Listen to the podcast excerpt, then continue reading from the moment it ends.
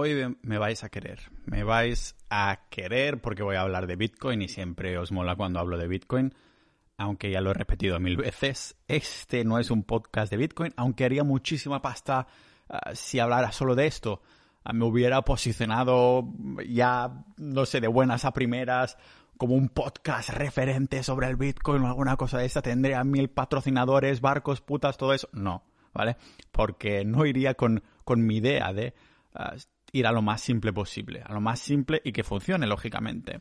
Si estoy metido en Bitcoin es porque no quiero ser un inversor, quiero ser un ahorrador, ahorrar mi dinero en algo que no vaya perdiendo valor, al contrario, que vaya aumentando. Algunas personas me, me habéis dicho por Twitter, hombre, podrías meter un poquito en Ethereum, Cardano, que ahora Cardano se ha convertido en la tercera criptomoneda con más capitalización que, nos está, te estás perdiendo un rally de la hostia, pero es que ya lo tengo todo a Bitcoin y ya he hecho un episodio explicando por qué no diversifico y por qué soy conservador, aunque parezca una contradicción, porque me digo conservador, pero aún así lo tengo todo a Bitcoin, pero es lo que decimos, ¿no? Yo tengo en fiat, en dinero fiat como son los euros o dólares, lo que estoy dispuesto a perder. Dejo a Bitcoin, mi manera de verlo es que dejo a Bitcoin aquellas cosas, aquel, aquel patrimonio que no quiero perder, que quiero que no vaya perdiendo valor y que suba con, con el tiempo, ¿no? Yo creo que, ya lo he dicho muchas veces también, que es inevitable, no sé si vamos a ver en nuestras vidas uh, como hay un sustituto criptomoneda descentralizado como podría ser el Bitcoin, una versión o la Lightning, Lightning Network de ella y demás, recordemos que primero Bitcoin tiene que ser aceptado como reserva de valor antes de poderse usar como moneda, que sí, que lo hemos visto en países como El Salvador que han aceptado a Bitcoin como moneda de pago, pero yo creo que es un poco más un, statement, ¿no? Para decirlo así, un statement en el sentido de, aquí están mis huevos, Bitcoin es la hostia y también queremos hacer un poco de marketing del país, así que vamos a aceptarlo como moneda, aunque se realmente no se está aceptando como moneda, ¿no? Porque utilizan los dólares para convertirlo. O sea, el precio que esté en ese momento Bitcoin a dólares, entonces se convierte al instante. Aún así es un mejor paso, ¿no? Que simplemente no hacer absolutamente nada. Y antes de continuar, por cierto, decir que un agradecimiento muy grande a los miembros de Sociedad.ninja. Me estoy patrocinando a mí mismo otra vez, porque los miembros de Sociedad Ninja son los que ah, apoyan este contenido gratuito del podcast, pero además tenemos ahí uh, contenido exclusivo de podcast uh, para los miembros que, que están dentro y, y, pues dan su apoyo ahí, ¿no? Y justo los dos últimos episodios también hemos hablado de Bitcoin con invitados, casi todos los episodios son con invitados, aunque también cuento algunas cositas personales. Hoy tenía ganas de hablar de Bitcoin. ¿Cómo no tener ganas? Porque en los últimos días pues ha ido aumentando de precio. Y hablé con, con Alex, con fucking Moneyman, y me comentaba, mira, Pau, joder. Eso lo comenté la última vez cuando vino Mario a hacer la review mensual de Bolsa al podcast, pero lo comenté precisamente que Alex me había dicho que, mira, hostia, que durante el día, cuando es de día en Europa, hacen que el precio de Bitcoin baje y que parezca que esté de bajada, al menos la gráfica diaria esté de bajada, pero durante la noche ah, va subiendo de precio. Y realmente si lo miras, es exactamente lo que está sucediendo, ¿no? Hostia, no sé, ni, no sé ni hablar pero es lo que está sucediendo. no sé si todos los días exactamente tampoco lo he mirado en detalle, pero tampoco me importa mucho. ¿Por qué? Pues porque, bueno, porque tengo la mayoría de mi patrimonio a Bitcoin, tengo también un poquito de algo de oro físico y mi inversión más grande tal vez eh, vendría a ser algunos negocios online que tengo. Y este es el motivo por el que mm, el último par de meses, pues, y seguramente los próximos, tampoco voy a invertir en, no voy a hacer aportaciones como hacía hasta ahora. Llevaba ya bastante tiempo haciendo aportaciones a Bitcoin cada mes, pero ahora me he encontrado que quiero experimentar con una e-commerce que estoy creando, que algunos ya conocéis por, más que nada porque ya la he mencionado en el podcast. Aún está la web bastante fea, es armablanda.com, que va a ser mis productos físicos y lógicamente esto no es dropshipping de eh, te lo mandan de un sitio a otro, te le mandan del cliente a otro, sino que estoy ahí creando los productos desde cero y tengo que comprar 400, 500 de golpe. Y claro, pues necesitas dejarte bastante pasta al principio y he decidido que los próximos meses pues voy a, a, tomarme esto como una inversión, ¿no? Crear estos productos físicos y ver si se venden y si hay margen y ya me preocuparé después más tarde de los impuestos, pero claro, igualmente, aunque ahora vuelva a subir a Bitcoin, no me preocupo porque hasta ahora he estado invirtiendo ahí recurrentemente y tengo todo, todo mi patrimonio ahí. Me acuerdo un tweet de Wall Street Wolverine de Invictor que decía, alguno le ha metido la pensión de la abuela. Yo no lo he hecho porque no tengo abuela, desgraciadamente, ya no me quedan, pero sí que he puesto la mía, he puesto mi propia pensión, todo está a Bitcoin, ya es algo que decidí que haría hace un tiempo atrás, decidí varios años atrás, de hecho pensé, ¿para qué quiero que un Estado me maneje mi pensión si para empezar esto de las pensiones es una maldita estafa piramidal. Eso sí es una estafa piramidal y no Bitcoin o alguna que otra criptomoneda. La mayoría creo que sí. Yo creo que de las más de 10.000 que, que hay, a lo mejor 9.500 sí que es un, un poquito rollo estafa piramidal o no estafa piramidal, pero ¿qué es? O estafa piramidal o que no aporta ningún tipo de valor va más que intentar hacer rico a los propios creadores de esta, de esta criptomoneda. ¿Que Ethereum lleva algún tipo de valor y vale lo que vale? Pues claro que sí, pero no es una competición contra Bitcoin. O sea, son cosas totalmente distintas. Bueno, totalmente tampoco, son criptomonedas, ¿no? Pero me refiero a que Bitcoin intenta ser dinero. Ethereum no intenta ser dinero, ¿vale? se utiliza más en las aplicaciones DeFi y todo este tipo de cosas. Que, que por cierto, estamos mandando boletinos molones ahí, gracias a Pepe Díaz y también dentro de, de Capitalistas Ninja la comunidad esta que tenemos cerrada y he aprendido un montón con los webinars que hemos hecho de esto, pero no me voy a meter. No me voy a meter DeFi, en Ethereum, en, en Cardano, no voy a hacer stacking, no voy a dejar que me, que me devuelvan un porcentaje si dejo mi Bitcoin apartado en un sitio. No, yo quiero mis Bitcoin y que se vayan revalorizando y no quiero que comerme el coco con esto. Es justamente lo que había buscado, ¿no? dejar de ser inversor para ser ahorrador de Bitcoin, porque yo nunca había querido ser inversor. Era una necesidad. Pasé a ser inversor de, mi dinero, de mi patrimonio, precisamente porque te das cuenta de, lo que es la inflación, cómo afecta. Y precisamente por esto, entonces decidí dejar de, de ser básicamente inversor cuando descubrí a Bitcoin y que podía ahorrar mi dinero en Bitcoin y dejar por fin de ser Ah, es que te obliga, es el, es el sistema como está montado actualmente que te obligan a invertir o a perder dinero. Pierdes dinero si lo dejas ahí en el banco en depósito o te obligan a invertir ah, si quieres como mínimo abatir a la inflación. Entonces, claro, dices, hostia, pues tendré que ponerme aquí en unos robo advisors o tendré que ponerme en estos fondos. Claro, aquí todos, todo el mundo sale ganando, ¿no? Sale ganando bueno, tú ganas a la inflación, aunque no la devaluación, que hice un episodio explicando por qué no es lo puto mismo. También gana, lógicamente, el Robot Advisor, que se lleva su comisión, gana los fondos en los que estás metidos, o sea, Vanguard o Amundi o quien coño sea que en los fondos que se te han metido el Robot Advisor. Después también gana el banco donde tienes que depositar el dinero para poder hacer esto. Eh, también gana, pues lógicamente, todas las empresas en las que has invertido, porque has invertido un porrón de empresas, pues son pequeñas partes que vas comprando ahí. está hecho, es como... ¿Sabéis esas escaleras que haces con los vasos y pones agua desde arriba? Ahí vas poniendo agua y va cayendo por los vasos, digamos, por los distintos niveles de la pirámide de vasos. Pues Claro, si tienes suficiente agua no es ningún tipo de problema, porque vas metiendo ahí agua, plup, plup, plup, y se van llenando todos los vasos. Pero los primeros en llenarse son los de arriba. Es decir, en esta analogía, los que se llevan más comisión. Pero si no tienes suficiente agua, resulta que los vasos de abajo, que en este caso vendrías a ser tú, pues tal vez te llevan un poquito de agua, en este caso de beneficio, de rentabilidad, pero tú eres el que, el que se lleva menos porque estás en la base. No intento hacer una analogía de una estafa piramidal, ni mucho menos, pero es esto, ¿no? De hay tantos niveles en, en el sistema bancario y de inversión tradicional que está hecho para que te pongan el máximo de capas posible entre medio.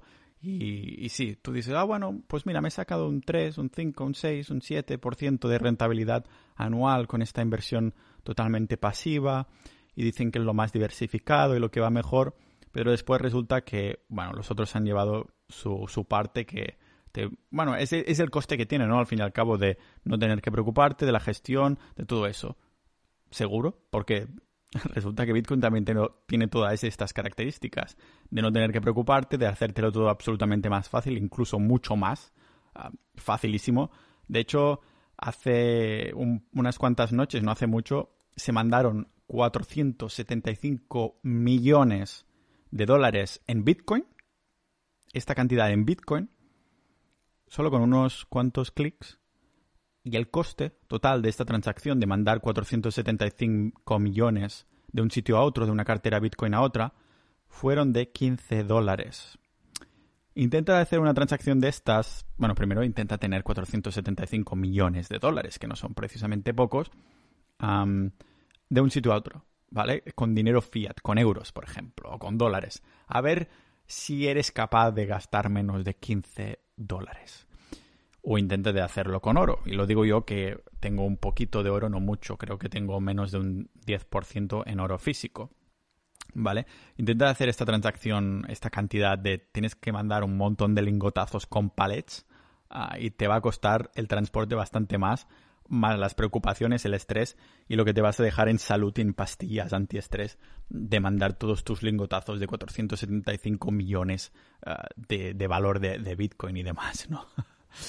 o sea que para mí sigue siendo que hoy en día ya sabéis que la capitalización de, Bitcoin ha sido ha llegado a pasar del, de un trillón pero ahora estaba siendo un poquito menos porque se vendió, hubo una bajada y no sé qué.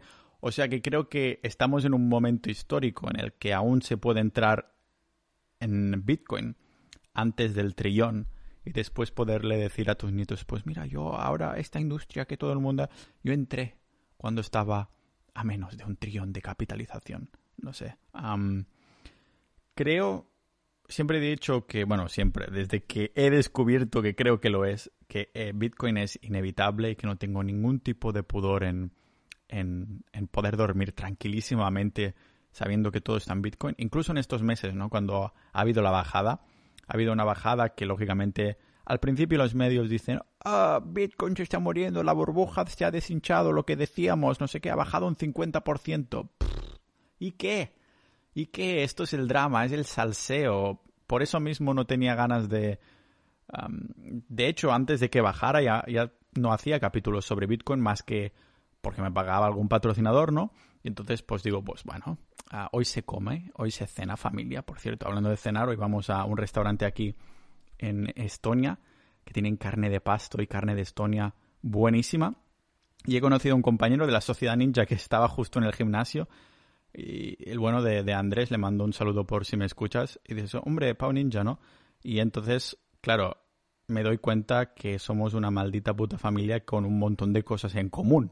Y una de estas precisamente es, es Bitcoin, ¿no? Te das cuenta que la mentalidad de estas personas que están como un poco, llamémoslo convencido de que esto es inevitable, siempre lo estoy repitiendo, de que las personas que se adentran más y más y más en el mundo de Bitcoin, no conozco a nadie que diga, no, esto no tiene sentido, me salgo me voy a salir ahora mismo de Bitcoin porque he estado investigando y esta parte que de la energía o esta parte de, yo qué sé, los nodos, esta parte no tiene sentido, por lo tanto me voy. Ah, lo vendo todo y me olvido completamente de Bitcoin. Absolutamente nadie. Sí que he conocido a muchos que dicen, bueno, aparte de Bitcoin, me he empezado a informar sobre esta cripto y también me gusta, me voy a meter ahí, pero más rollo inversión, ¿no? En mi caso, para los que queremos estar tranquilos, y somos conservadores, sé que suena a contradicción por la volatilidad que tiene Bitcoin, pero si lo miras a largo plazo, entiendo que Bitcoin no, no existe un factor largo plazista como lo tienen algunos fondos o la economía mundial, ¿no? Puedes tirar décadas y décadas atrás. Pero precisamente Bitcoin ha salido por querer ser una solución a un problema que no tenía solución.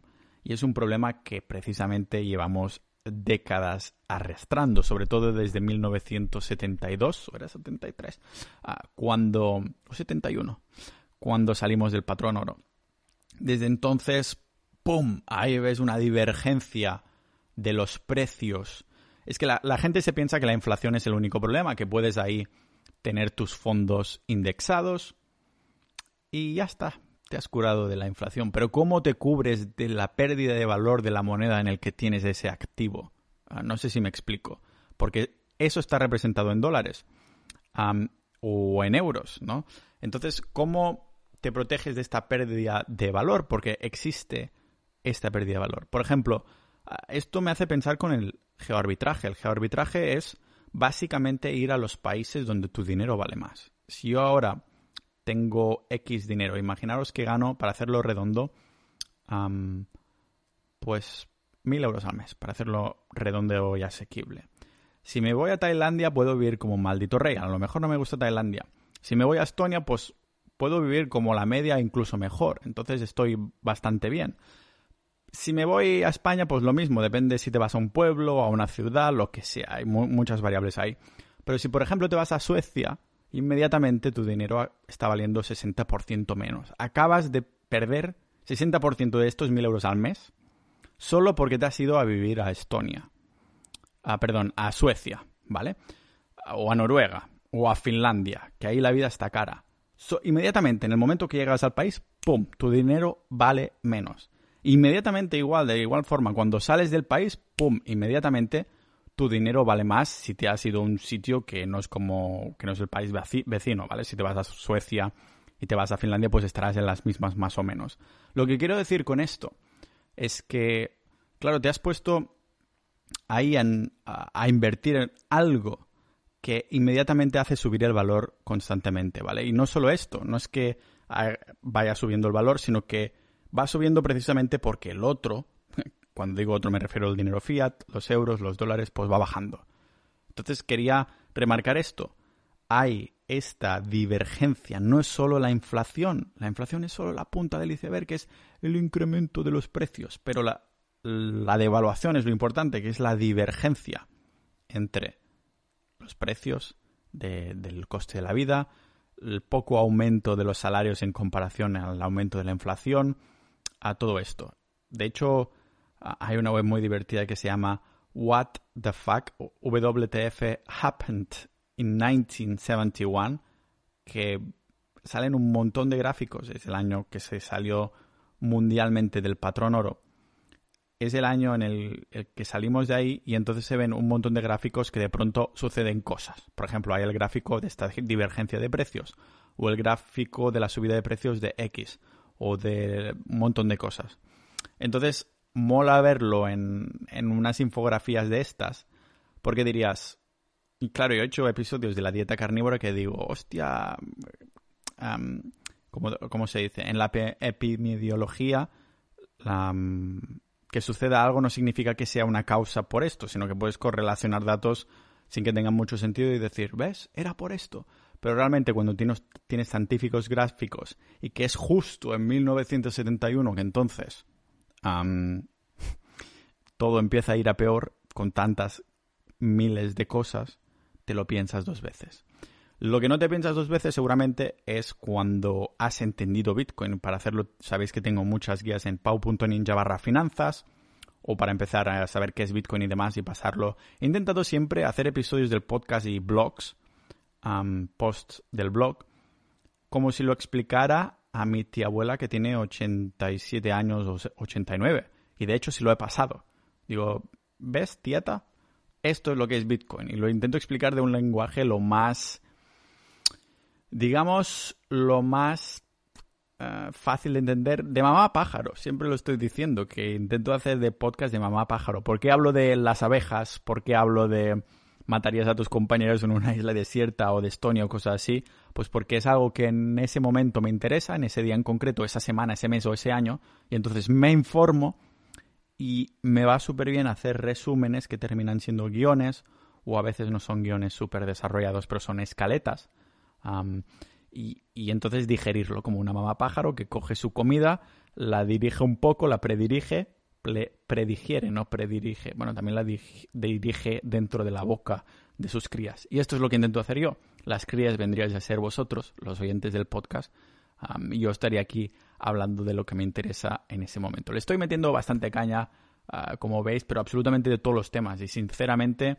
me está gustando más tener tanta variedad de temas de las que hablar, pero hoy tenía ganas de hablar de Bitcoin porque lo he estado mirando últimamente con los amigos. Siempre que sube mucho o baja mucho, pues me hace gracia verlo. ¿Que estamos más tranquilos mirándolo cuando el precio sube? Pues algo sí.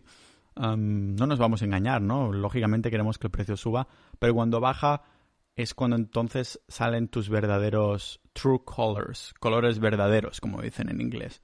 Entonces ves cómo es realmente tu, tu psicología de inversión, porque a lo mejor decía, sí, toda esta teoría tiene mucho sentido, lo voy a meter todo en Bitcoin y yo nunca voy a preocuparme si veo que baja un 50% como pasó hace, hace nada.